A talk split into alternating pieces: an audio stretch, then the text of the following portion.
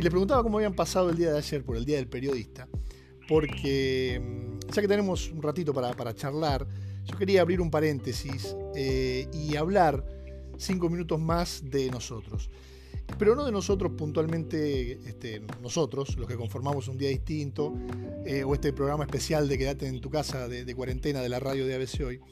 sino de nosotros como eh, profesión. Y quería contarles un poco lo que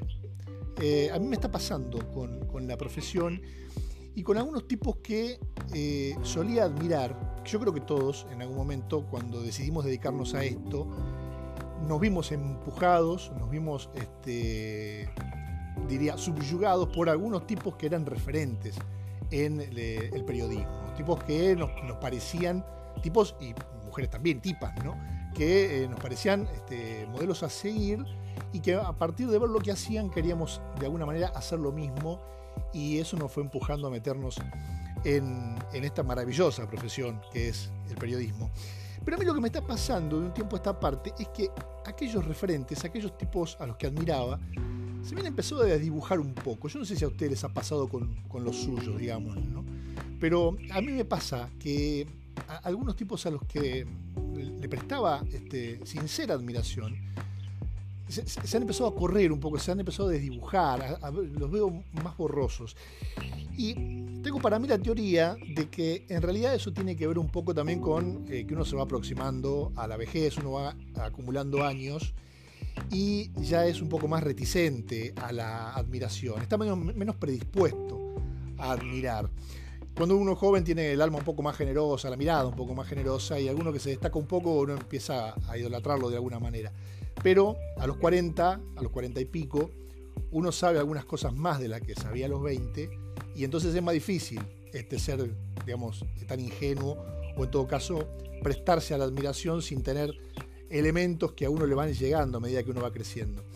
Y eso me ha pasado con los tipos que eran referentes a nivel eh, medios nacionales de largo alcance y también en el ámbito local, eh, de alguna manera no vale la pena, no creo que valga la pena hacer nombres propios, sino que quiero hablar de la cuestión de fondo,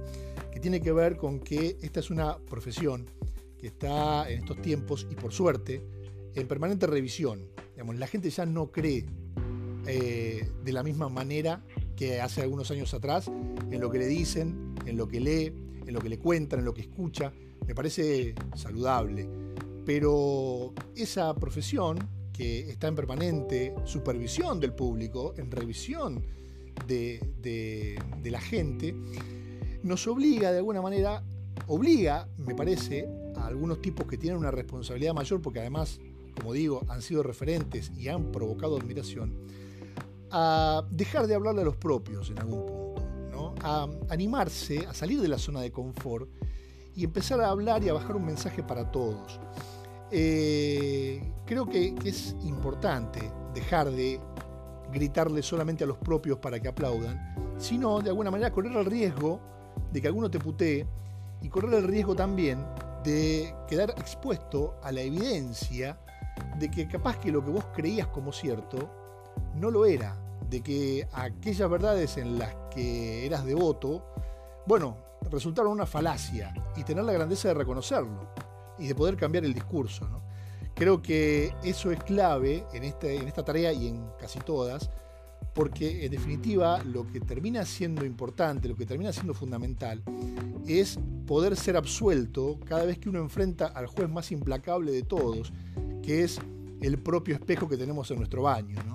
Y entonces cuando te mirás ahí y eh, sentís que has sido absuelto, me parece que estás por el buen camino. Pido eso para algunos tipos, insisto,